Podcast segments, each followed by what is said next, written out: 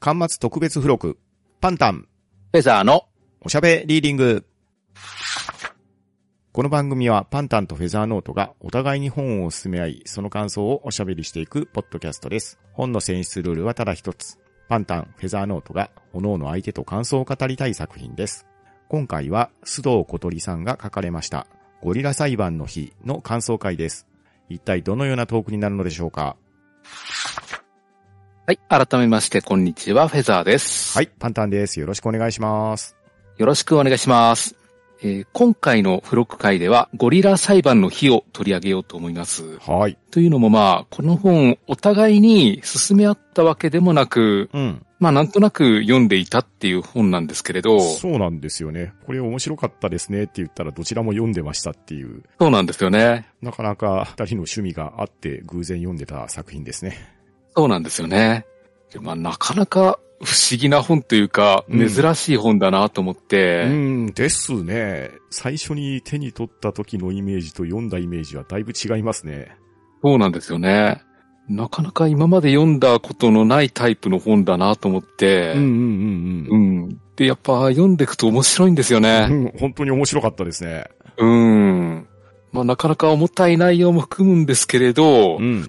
この先どうなるんだろうっていうのがずっと気になっていうんうて、んうん。なかなかいい本だなと思ったんで、今回取り上げてみようと思ったんですよね。はい。で、はじめにどういう本なのかをざっくりお話ししますので、うん。あの、まだ読んでいない方はそこで止めていただいて、まあ、後からまた聞いていただければと思います。うんそうですね。でですね、まずどっから説明したらいいのかなというと、実際にあった事件を元にしてるんですけれど、ん。 2016年の5月にシンシナティ動物園というところで、うん。ハランベ事件というのが起きるんですよね。はい。で、どういう事件かというと、男の子がゴリラの柵の中に入ってしまって、うん。緊急措置として動物園の職員がゴリラを射殺してしまうんですよね。そうなんです。で、ゴリラは、まあ、とにかく力強いですから、ん。成人男性でも喧嘩したら、まあ、殺されてしまうんじゃないかというぐらい強いんですよね。そうですよね。腕力とかが人間とは明らかに違いますもんねう。ん、桁違いますもんね。ですから、子供の身に何かあったら大変だということで、うん。慌ててゴリラを撃ち殺したんですよね。そうですね。実際、記事によると、このゴリラの名前がハランベイという名前で、うん。しかも体重が190キロ以上あるオスのゴリラだったみたいなんですね。うん、でかいですよね。こんな中に子供が落ちて何かあったら大変なことになりますよっていうのは聞いただけでも恐ろしい話ですよね。そうなんですよね。ただ、この処置をめぐって、全米的に論争が巻き起こるということになったんですようね。ん、そうみたいでした。うん。子供を守るためにゴリラを殺すのは仕方のないことなので、うん。動物園の処置は当然だろうという方もいるんですけれど、うん。まあ、その一方で、ゴリラが子供を傷つけようとしていたのかは、はっきりとしないんでうん、うんうん。危険のないところでただただ動物の生命を奪っただけじゃないかという意見もあったんですよね。うん、そうなんですよね。うん。リスクを回避した方が良かったのか、その回避の仕方は正しかったのかっていうあたりの論争ですよね。そうなんですよね。で、そんな問題点が重視されて、冒頭倫理の面から話し合われることになったんですよね。はい。うん。まあそんなハランベ事件というのがありましたと。うんいうことで、その事件をモチーフに思いっきり拡張したのがこのゴリラ裁判の日ですよね。そうですね。拡張の仕方と方向性が絶妙ですね。もう思いっきり広げたっていう感じなんですよね。うんですね。うんこの須藤さんっていう作者さんは、これまで短編小説をいくつか書いていたそうなんですけれど、うん。初めて書いた挑戦小説がこれみたいなんですよね。ああ、そうなんだ。なるほど。うん。まあ、ジャンルは何とも言えないんですけれどう、ー。うんん。自分としては SF かなとも思うんですよね。ああ、確かに SF ではありますよね。うん。ただ、全部が全部フィクションとも思えないんですよね。そうなんですよね。うん。もしかしたらこういうことあるかもと思わせるようなリアリティがすごくあるんですよね。そうですね。 SF ではあるんですけど、時代的にはさほど超越したような時代設定ではなさそうですし、うん。また、ゴリラ裁判の日というタイトルに書かれているように、法廷ミステリー的な側面もあるんですよね。うん、ありますね。なかなかジャンルを絞るのは難しいんですけれど、ただこのゴリラ裁判っていう非常に力のあるワードが引きつけられますね。そうなんですよね。どういうことなんだろうって思いますよね。うん。そして発表したところ、見事第64回メフィスト賞を受賞したということなんですよそうね。ですね。しかも満票だっていう話じゃないですか。みたいですよね。えうん、確かに面白いですもんね、こえの本。ああもうこれはね、本当に掛け根なく読んで面白かったですからね。うん。で、読んだことのないタイプの本で、この先話がどっちに転がるのか全く想像できないようなところもありましうんうて、んだから SF を読まないということで、この本を敬遠するのはちょっともったいないなと思いますねう。ん。うん、そうですね。また、タイトルの奇抜さからフックになった人もある程度いると思うんですよ。うん、いますね。僕もどっちかっていうとそっちの方の口だったんで、うん。もっと軽く笑える話なのかと思ったら、目測が違ってぐいぐい引き込まれた作品であったっていう側面もありますね。ああ、そうですね。タイトルと表紙からすると、うん。割とポップな内容も想像できそうな感じではあるんですよね。そう、僕はどっちかというと、そういうタイプのお話なのかなと思って手に取ったんですけれど、うん。思った以上に話が深かったですね。そうなんですよね。あの、アニマルライツというか、動物の権利ですね。うん。あと、人間と動物の違いは何かとかう、ん。結構深いところを考えさせられるテーマを含んでるんですようね。ん、そうなんですよ。うん。まあ、なので、まだ読んでいないという方は、ぜひ読んでいただければと思います。うん。ぜひ読んでいただきたいですね。ですね。まあ、ざっくりと概要をお話ししましたので、うんまだ読んでいないという方は、この辺で止めていただければと思います。はい。まあ、こっから先、あの、ネタバレを含む内容をお話ししていこうと思いますので、うんじゃあ、内容の感想を話していこうと思います。お願はい。よろしくお願いします。いします。 Warning, warning. From here on, there are spoilers for Gorilla Sabin Nohi. Please understand before listening. で、この本読んで、まず思うのがう、ん。手話を理解できるゴリラという設定なんですよね。そうなんですよ。うん。あの、チンパンジーに手話を教えるっていう実験が実際にあったんですけど、うんうんうん。まあ、そうですね、あの、去年のキングオブコントでチンパンジーに落語を教えるっていうネタもあって笑ったんです けど、ありましたね。あったんですよね。まあ、今のところゴリラに手話を教えたっていう研究成果はないと思うんですけうど、んうん。もしかしたらできるのかなと思わせるようなところもあるんですよね。そうですよね。チンパンジーが賢いっていうのはなんとなく想像つくじゃないですか。うん。ゴリラも賢いんですよね。賢いんですようね。ん。だからもしかしたら手話を理解するゴリラがいてもおかしくないんじゃないかって思わせるギリギリのラインを攻めてますよね。そうなんですよね。同じ霊長類なんで、うんじっくり教えてみれば手話を理解できるゴリラもいるんじゃないかなと思ってしまうんですうよね。ん、そうですよね。うん。もしゴリラと手話で会話できるようになったら、ゴリラは何を話すのかっていうのはちょっと考えてしまうんですようんうんね。うんまあゴリラは何を考えて、人間のことをどう思ってるのかとか、うん。うん。まあ、動物との意思疎通っていうのは、未だに人類の夢の一つなんじゃないかなって思うんですよね。そうですよね。漫画やドラマなどでは動物と意思を通わす人類っていうのが普通にあるんですけれど、うん。それが実現してるかっていうと決してそうじゃないわけですし、うん。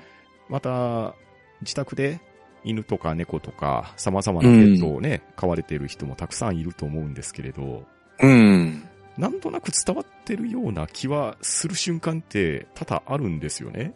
うん、ありますね。あるけど、確実に意思の疎通が取れているかっていうと、我う々ん人間の判断によるところが非常に大きかったりとか、うん。確実な双方向コミュニケーションではなさそうなんですよね。そうなんですよね。ただ、盲導犬とか警察犬とかすごく頭いいじゃないですか。そうなんですよ。うん、人が言ったことをちゃんと理解してるんじゃないかって思わせるぐらいの動きをするんうんで、うんうんもしかしたら双方向会話もいつかできるんじゃないかなっていう気もしてしまうんですようん。ね。うん、そうですよね。と、イルカの鳴き声を解読するような研究もありますし、うんうんあとは、あの、ヘイルメアリーで、うんロッキーとの会話が成立したように、うん。うん。どっかでブレイクスルーが起きてもいいんじゃないかなって思ってしまうんですよね。そう、そのあたりがね、我々人類の一つの夢ですよね。うん。で、会話が成立したら楽しいだろうなって思う反面、うん。あの、相手の人格について考えることになるんですようね。ん、そうなんですよね。うん。まあ、相手がゴリラであっても、うん会話ができる以上、相手に心が備わってるとみなすことになるんですよね。うんうんうん。だからゴリラがありがとうとか、嬉しいとか、悲しいとか、うん。気持ちを語り出すと、人間としては気持ちを尊重してしまうんですよね。うん、そうなりますよね。あの、チャット GPT が嬉しいとか悲しいとかいう文字を弾き出すのとはやっぱ意味が違ってくるじゃないですか。うん。やはり同じ生物っていう観点から考えると、うん。生きている個体が感情を持って言葉を発して、それをやり取りするってなってくると、うん。やはり AI とかとは話が変わってきますよね。ですよね。やっぱり言葉の向こうに生の感情があるっていうのは感じてしまうんですようね。んで、気持ちを尊重する以上、ゴリラの権利というか、うんうん。うん。うん人権に相当するようなゴリラライツのようなものを考えてしまうんですようね。ん、そうなりますよね。うんまあ、例えば、あの、食用で飼育されてる家畜、あの、牛とか豚が会話できるようだったらどう思うかっていうのも、やっぱ出てきますよね。そうですよね。と、人里に現れた熊が会話できるようだったらどうするかとか、うんうんむしろ会話ができないからこそ殺すときに心的負担が減ってるんじゃないかなとも思うんですよね。そうですよね。我々が食用として育てているような家畜であったりとか、うん。そこに対して様々な感情を持つ人も一定数はいるとは思うんですけれど、うん。我々も生きていかなければならないですし、そのために食事を摂取するっていう観点からすると、そこに発生する感情っていうのは、同じ言葉を話す者同士の感情とはちょっと変わってくると思うんですよね。うん。まあ、むしろそこに対しては特別な感情が湧いていないっていうのが正解かもしれないですね。うん、そうですよね。だからあの、昔、豚がいた教室っていう映画あったじゃないですあーあか。りました、ありました。うん、あれなんかは結構きつかったですようね。ん、ですよね。うん。あの、食用の豚っていう前提を理解していても、うん。個体として尊重する気持ちがあると、まあどうしても食べづらくはなりますよね。うんそうですよね。世話をして名前を付けると、さらにそのハードルが上がっていくわけですよね。うん。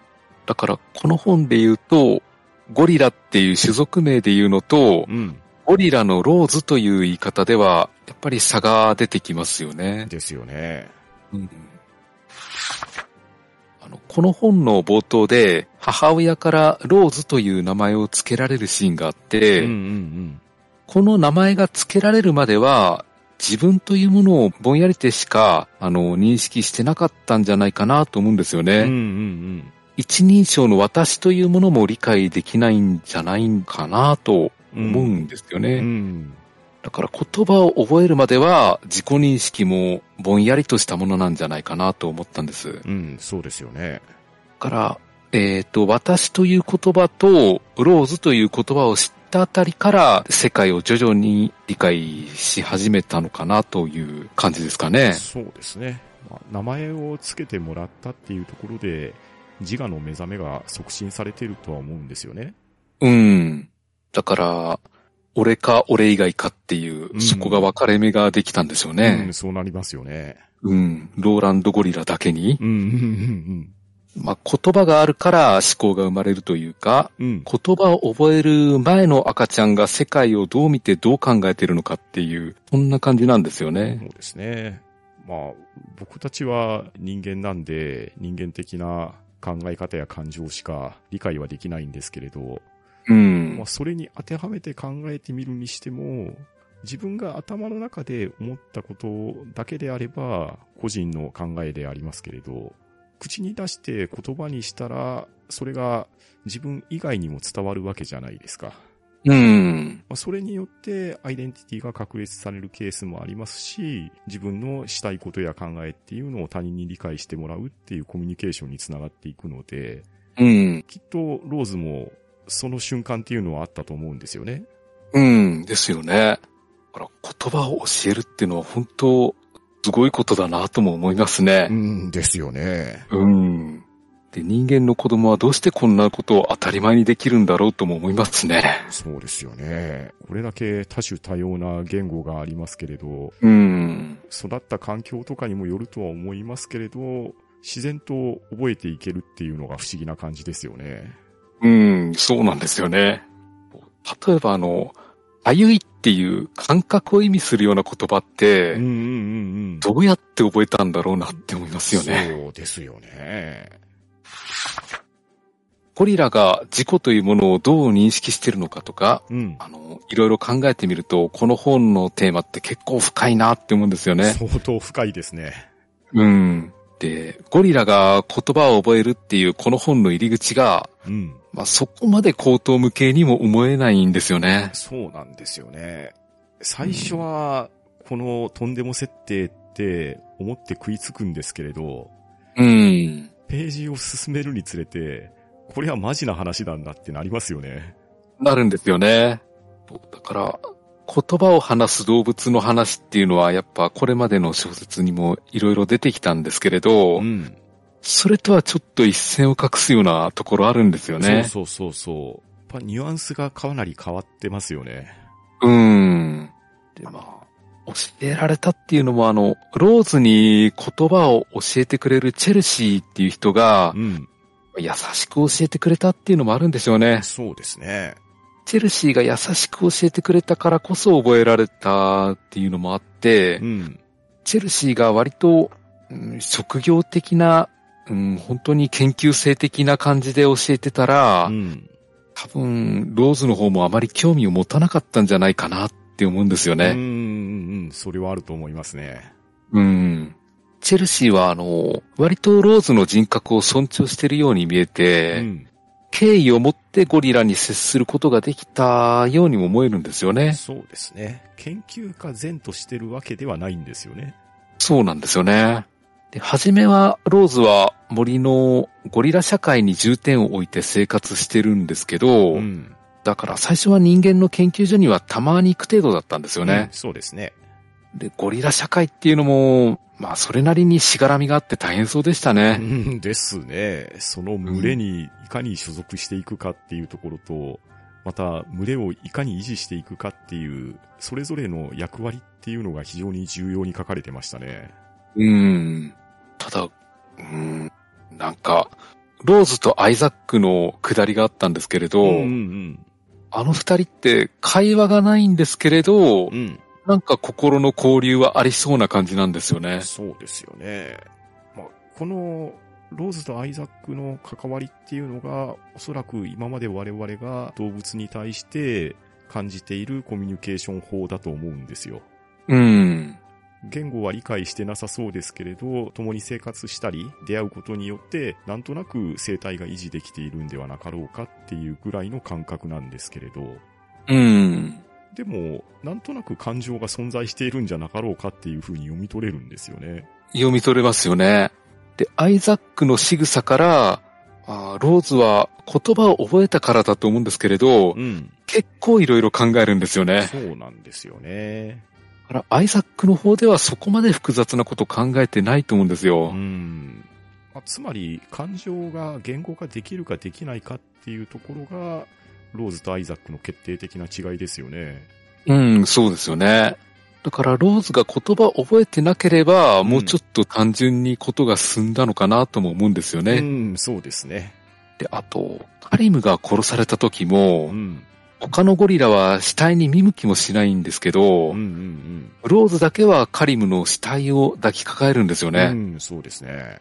で、ローズは言葉を知ってるからこそ、あの、死の意味とか、うん命の尊厳とか、そういう感覚が備わってるんじゃないかなと思ったんですよ。うんうんうん、そうですよね。そこもありますし、言葉を教えてもらったっていうところで、人の社会の動きであるとか、人の思考っていうところも、ローズなりに、ゴリラなりに理解をしているっていうところだと思うんですよね。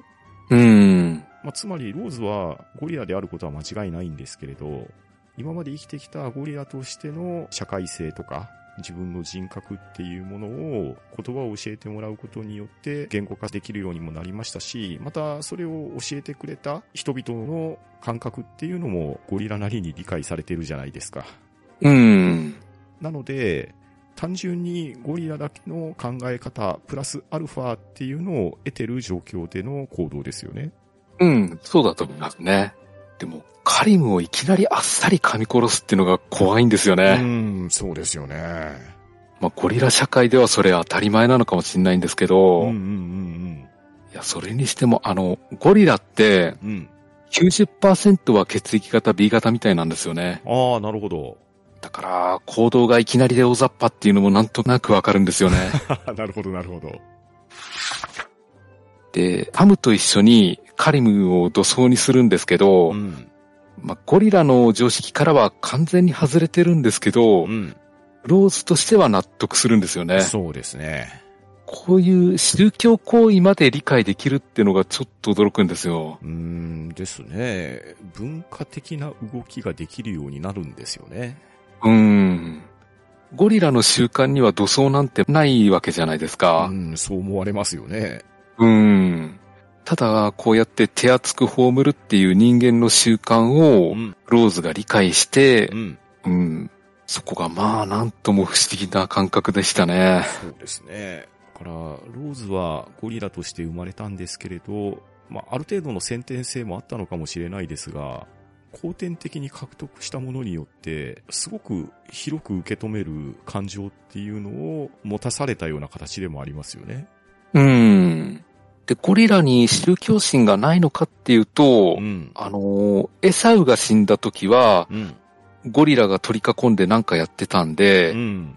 もしかしたらゴリラ社会にも人間にはできない形での宗教があるのかもしれないんですよね。うん、そうですね。自然に身につく生活様式の中に、何らか宗教的なものと考えれるような行動っていうのもあるのかもしれないわけですね。うーん。で、エサウの死をサムが悼んでくれて、ん。でそれをローズが受け入れるっていうシーン。うん。これがなかなか静かなシーンなんですけど、人間とゴリラの共感性が見えるっていうすごいシーンだと思うんですよね。うんそうですね。本当に人間とゴリラが心通じ合ってるなって思っうんて、うんうんなかなかいいシーンでしたうん。ね。うん、そうですね。で、まあ、サムとしてはローズを取り込んでおいた方が後々楽だっていう計算ももしかしたらあったのかもしれないんですけど、そうですね。まあ、人側は人側なりに、ある程度の打算がありますからね。うん。まあでも、サムはここは自然に寄り添えたんじゃないかなとも思うんですようね。んうんで、エサウが亡くなった後、ローズはこれからどうするのかと考えてう、ん。アイザックと付き合うのもありかなくらいのことを考えてたら、うん。アメリカに来ないのかと誘われるんですよね。そうなんです。 で、まあ、アメリカとアイザック比べたら、アイザックなんてぽいですよね。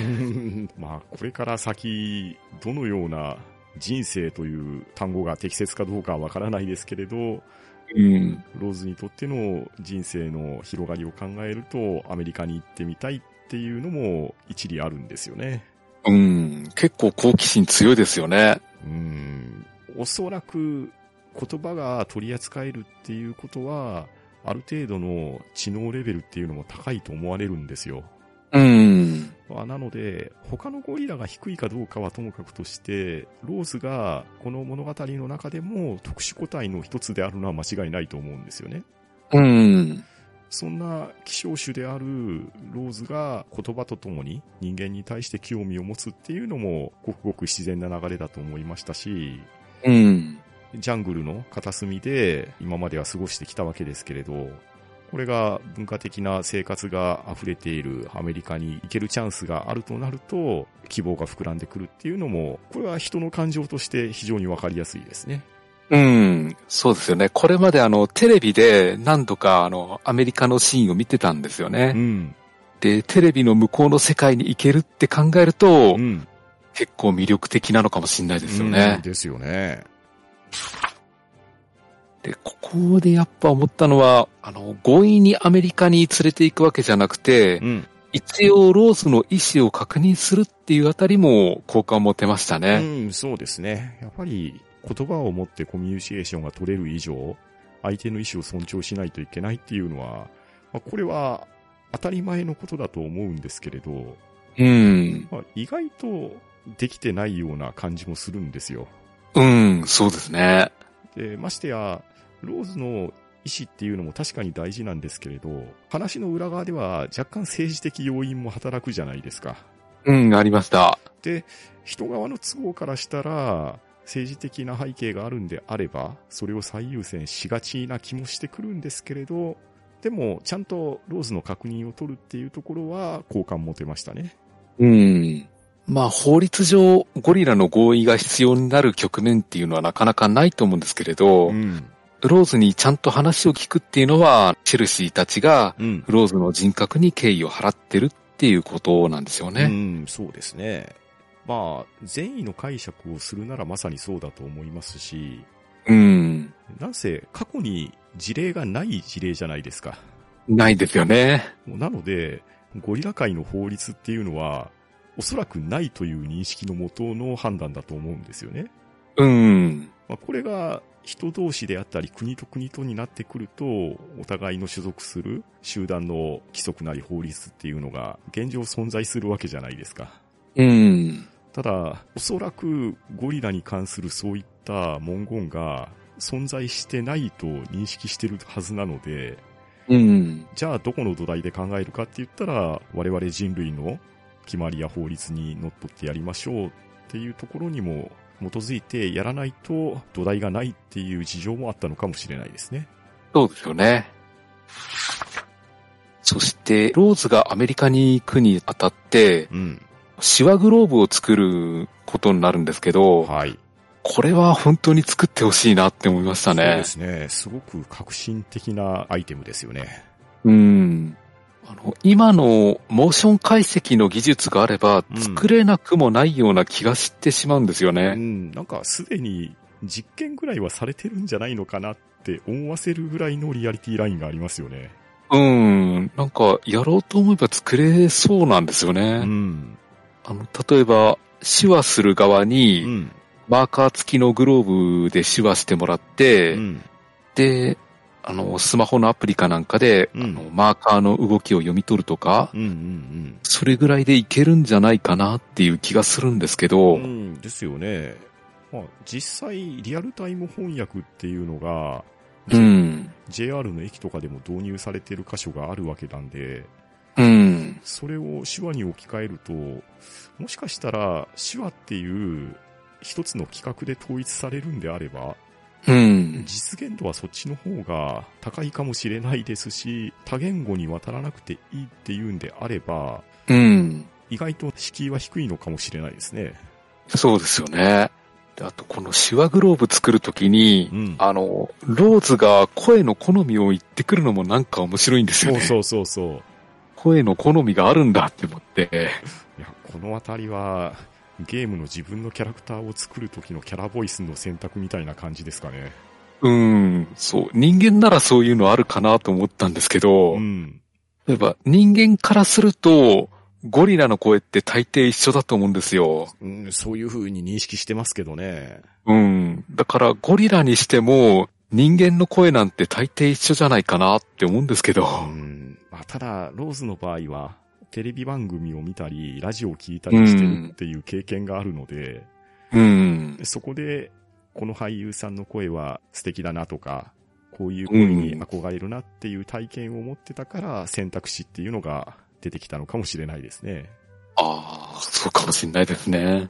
実際、ローズが自分の声はこれがいいって決めるときと、母親にも決めさせるシーンがあったじゃないですか。うん、ありました。で、母親は特に迷いなく決めるんですよね。うん。た、だ、決めたのが、その母に合ってるかっていうところで自分なりの感想を出してたじゃないですか。うん、言ってました。ちょっと似合ってないような気がするなっていう。うん。そこの似合う似合わない、自分の声らしい、自分はこういう声質じゃないっていう感覚っていうのも、ローズなりに獲得した感覚でしょうし、それを好ましく思うか、思わないかっていう判断っていうところも、人らしいと言っていいのかもしれないですね。うん、そうかもしれないですね。で、さらにはあの、ロイド上院議員までローズに会いに来るっていうことになって、うん。話がどんどん大きくなってくんですよね。そうなんですよ。で、この上院議員相手に冗談まで言うようになってたんでう、ん。ローズもなんかすごい成長したなって思いましたうね。んこの能力の獲得具合はすごいですよね。うん。冗談というものを理解できるっていうのがすごいんですよね。そう、そうなんですよ。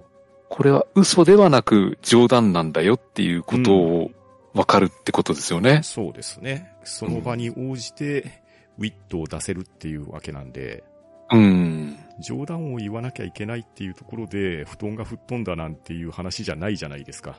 そうですよね。ちゃんとその時の会話の流れに沿って、ジョークを交えれるっていうのが、うん。どれだけ高度な会話ができているかっていうところのうん。裏付けですよね。ですよね。だからこのあたりも、ローズの相当の頭の良さが分かるんですようね。ん、本当に。ここまで来るとね、なかなか末恐ろしいですよね。うん。で、この頭が良くなるにつれて、ん。ローズのアイデンティティの揺れ方っていうのも見えてくるんですようねん。そうそうそうそあの森で生活する自分とう。う、ん。アメリカで生活する自分に、うん。イメージギャップを持っているというか、うん。どちらが本当に自分らしいのかっていうのを迷ってるように思えるんですよね。うんですよね。多分、あの、ヘッドハンティングされたサラリーマンってこんな感じかなとも思うんですよね。ああ、なるほど、なるほど。今の会社で働く自分と、うん。よそで働く自分とどっちが正しいんだろうっていう感じですかね。そうですね。自分の能力を目に留めてくれて、ヘッドハントしてくれているわけですから、うん。今までの自分でいいのか、これからの自分に期待されるにはどうしたらいいのかっていうところですよね。うん。つまり、自分がどこに置かれるかっていうベースの設定が定められるわけじゃないですか。うん。それの自分をどこに置くか、そして何を求められるかっていう期待に沿うかっていうところを測りにかけていくと、どのように振る舞わないといけないであるとか、うん。逆にこれは危ない話だから乗らない方がいいよっていうような感情っていうのも、実際人間社会においては必要な判断ですよね。うんですね。それが、ローズの場合、自分はゴリラであり、今まではジャングルで暮らしてきたわけじゃないですか。うん。ただ、アメリカに行くと人間的な生活っていうのが求められるだろうし、自分もそれを期待しているんですよね。うん。その裏腹なところっていうのをどうしていったらいいのか、それがローズの迷いにもつながったかもしれないですし、それうをん。どのように表現していったらいいのかっていうところが、まだまだ今のローズでは未熟なところもあるし、ただ、うん。未熟なままで終わらなさそうっていうところがローズの伸びしろですね。そうですよね。まあ確かにこのまま森で生活し続ければ、うんノーストレスでいけるとは思うんですけれど、ん。ただアメリカに行っていろいろと新しいものを見聞きしてみたいっていう気持ちもあるんですようね。ん、そうですね。うんこのあたりの好奇心っていうところが、罪な話なのか、いい話なのかっていうところが、またドキドキさせられるわけですよ。そうですよね。で、アメリカ行きを決定的にしたのが、アイザックとアミナーなんで、ん。このあたりの失恋モードが、ローズには悪いんですけど面白かったんですよねうん。そうですね。やはうり、んまあ、人間社会もゴリラ社会も、そういった話っていうのが、いろんな人生の転機につながるんでしょうね。うん。恋に敗れたゴリラが故郷を捨てて都会に行くっていう話がう、ん。なんかちょっとモードが違うぞって思って面白かったんですようね。ですよね。うんで、さて、こっからアメリカ編が始まるんですけれど、はい。まあ、このあたりからはもう話を省いておきましょうか。うん、そうですね。で、アメリカ行ってから本当にいろんなことが起きるんですよね。ああ、様々なことが起きますし、うん。ローズ側の視点で話を読むのと、我々人類目線で話を追うのとで、だいぶ気持ちの乖離が起こるんですよ。うん、起きますね。そこにね、読者的にもやきもきするところもあるし、これはローズの側に立つべきだなって思うところもあれば、いや、ローズそれは危ないぞって注意喚起したくなったりっていう感情の揺れが非常に様々な場面でありましたね。うん、ありましたね。まあ本当にいろんな人と出会うんですけどう、ん。中でもリリーとの出会いは本当に良かったですねうん。そうですね。もう人種も種族も関係なく友達になれるっていうう、ん一つの理想を見せられた気がするんですよね。ん、ですよね。あの、リリーの来歴の複雑さから、うん。リリーって何でも受け入れられる人なんじゃないかなって思うんですよ。ああ、そうですね。懐は深いですね。うん。これまで、ローズの周りの人間は、ローズに敬意を払いつつも、うん。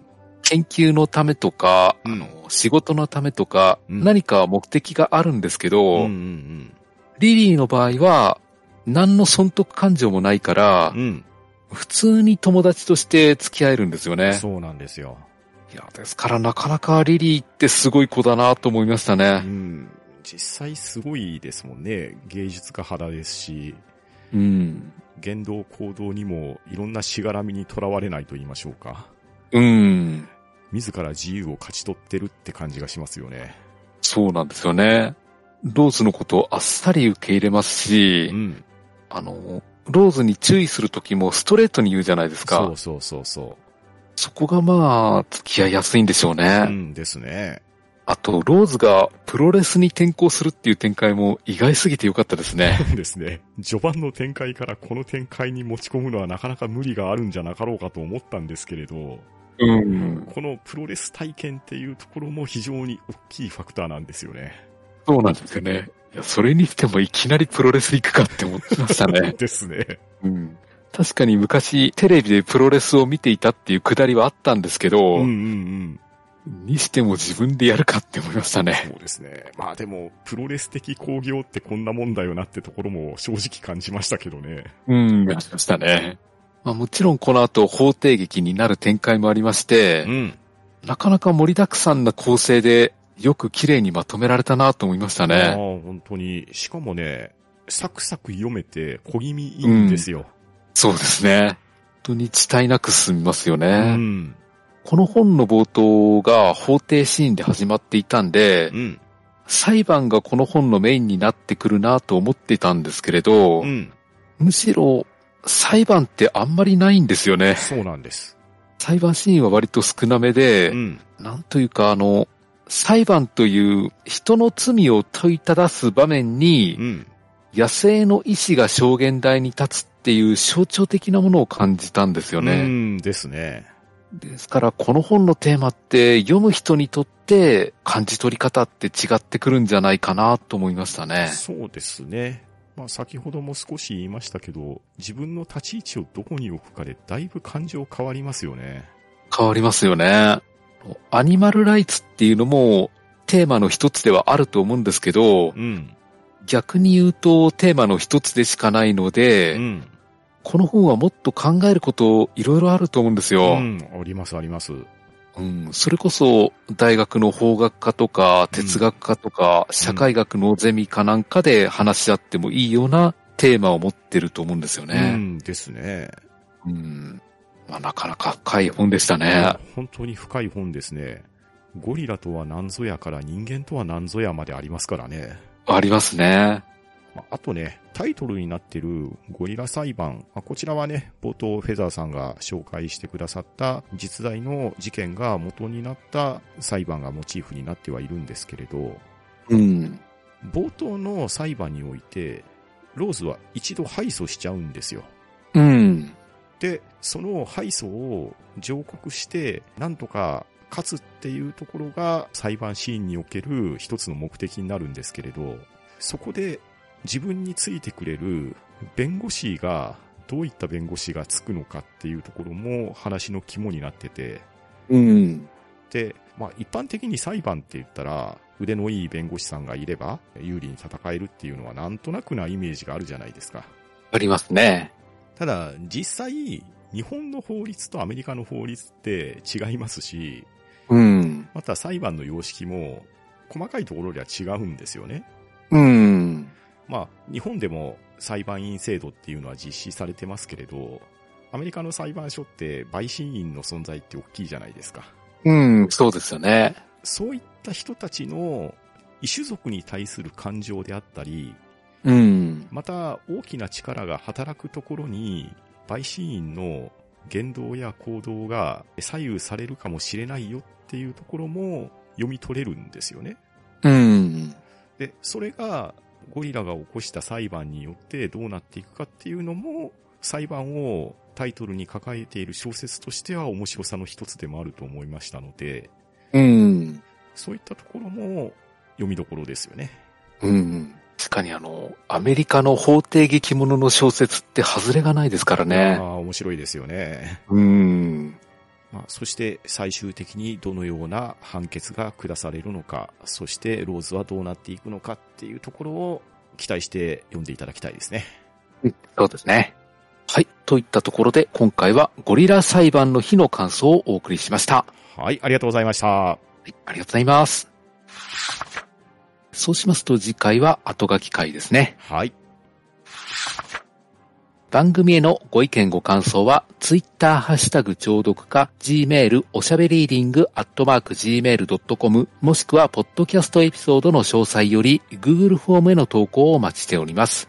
えーそしてこの番組では皆様からおすすめの本や作家さんを募集しております。この番組で取り上げてほしい本などありましたらぜひお寄せください。それでは今回はこの辺りでしおりを挟もうと思います。